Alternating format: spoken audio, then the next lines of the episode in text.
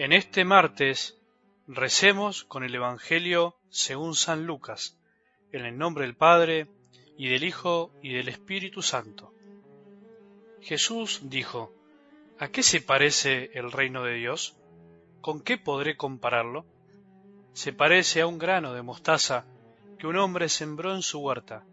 Creció, se convirtió en un arbusto, y los pájaros del cielo se cobijaron en sus ramas. Dijo también, ¿con qué podré comparar el reino de Dios? Se parece a un poco de levadura que una mujer mezcló con gran cantidad de harina hasta que fermentó toda la masa. Palabra del Señor.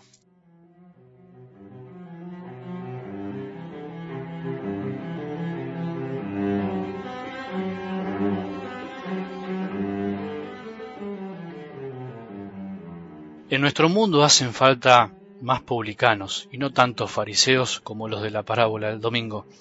El mundo, tu país, el mío, tu sociedad, tu familia, nuestras comunidades viven divididos o sufren divisiones porque nos comportamos como el fariseo y no como el publicano. Dime cómo rezas y te diré quién eres.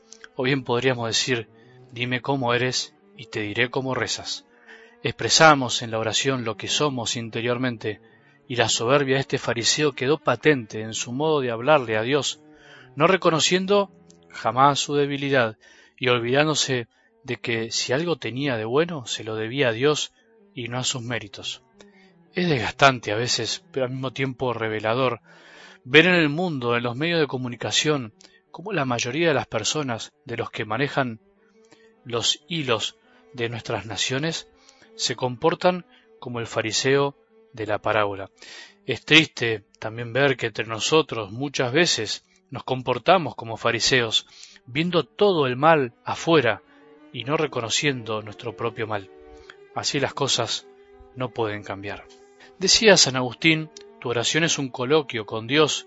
Cuando lees, Dios te habla. Cuando oras, hablas tú con Dios. Tratemos de hacer eso hoy y toda esta semana, leer y escuchar pensando que Dios nos está hablando. Como se dijo alguna vez, la palabra de Dios es como una carta personal que Dios nos escribe a cada uno de nosotros. Leámosla pensando en eso, haciendo ese ejercicio interior de decir, Dios me está hablando, me está hablando la persona que más se interesa por mí.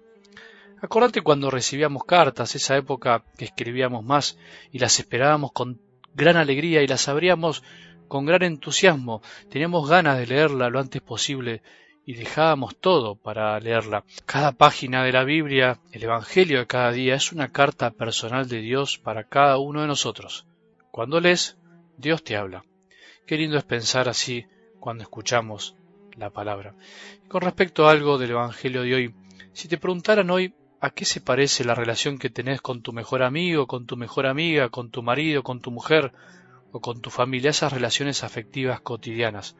Sería bueno que para responder a esto usáramos la comparación que hace Jesús con el reino de los cielos, porque nos ayudaría a comprender. Pensemos en una buena relación y sana amistad. Pensemos en una familia, cuando hay amor verdadero, fecundo, cuando es un amor que busca siempre el bien del otro, amor que ama pero que no excluye a los demás, sino que suma, que nunca quiere restar. ¿No es verdad que es un amor que atrae a otros? ¿No es verdad que también hace fermentar los lugares y los hace agradables y alegres? Ese es el verdadero termómetro que nos permite decir y saber si una amistad o una familia vive un amor verdadero y abierto. ¿A cuál termómetro me refiero? Al que nos demuestra que otros pueden cobijarse en él. Si este amor transforma las realidades que nos rodean desde adentro como la levadura hace con la masa.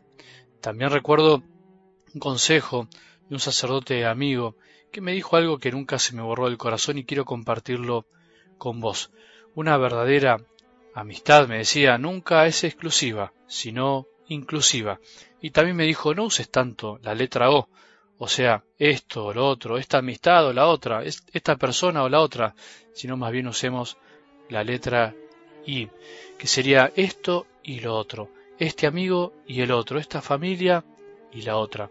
El reino de los cielos me animo a decir que es como el reino de la Y, el reino de la letra que incluye y hace crecer.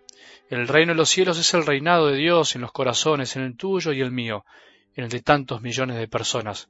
El reino de los cielos existe desde que Dios se hizo hombre y habitó entre nosotros. Dios y hombre, humano y divino, muerto y resucitado, el que amó y quiere ser amado, el que une, pero al mismo tiempo respeta la diversidad.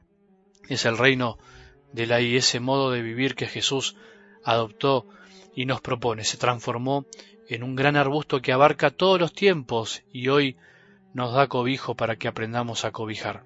Tu familia, tus amistades sanas son como pequeños reinos de los cielos donde está Dios y vos, donde puedes ayudar a ser arbusto y levadura, donde puede haber algo de cobijo y crecimiento para los demás. El reino de los cielos comienza en el corazón de cada uno de nosotros.